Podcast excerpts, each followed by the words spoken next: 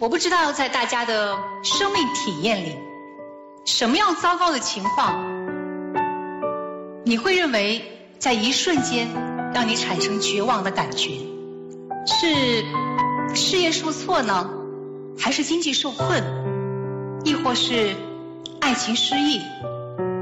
我相信在每个人的心里面都会有对这个绝望的不同的定义。在半个月前，我认识了一个。非常特殊的女孩，她不到十六岁，原本呢是一名正在读高一的学生，性格非常的开朗，品学兼优。如果不出意外的话，明年就是她展翅高飞的关键一年。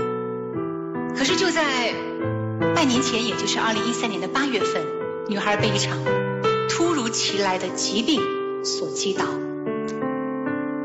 患上了颈部脊髓血管瘤，血管瘤破裂，压迫到中枢神经，导致全身瘫痪。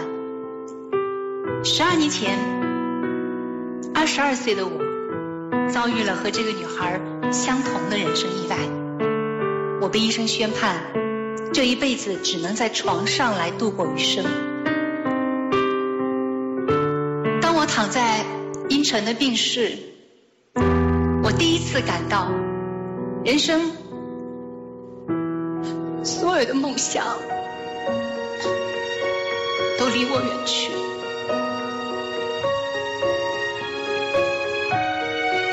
所以我无法想象这么小的孩子有没有足够的勇气和坚强来面对这么大的人生变故。五天前是这个女孩十六岁的生日，受她的家人邀请，我前去为她庆祝生日。见到她的第一眼，我被她的笑容打动了。她说：“莲姨姐姐，我想跟你抱一抱。”于是，她就艰难地挪动着上身，非常用力地。伸出食指还完全不能动弹的双手，微笑着来和我拥抱。尽管他的笑容里面也许有一些牵强的成分，但谁会说这不是人世间最美丽、最动人的微笑？这几天我一直在思考一个问题：我们还有什么比生命更加幸福？比拥有生命更加幸福和重要的。试想，如果一个人连站立行走都成为一个梦，如果当拿筷子吃饭都力所不能及，如果连翻身如厕这样最基本的事情都需要别人的帮助，相比之下，拥有健康体魄的人们，还有什么理由不好好的生活？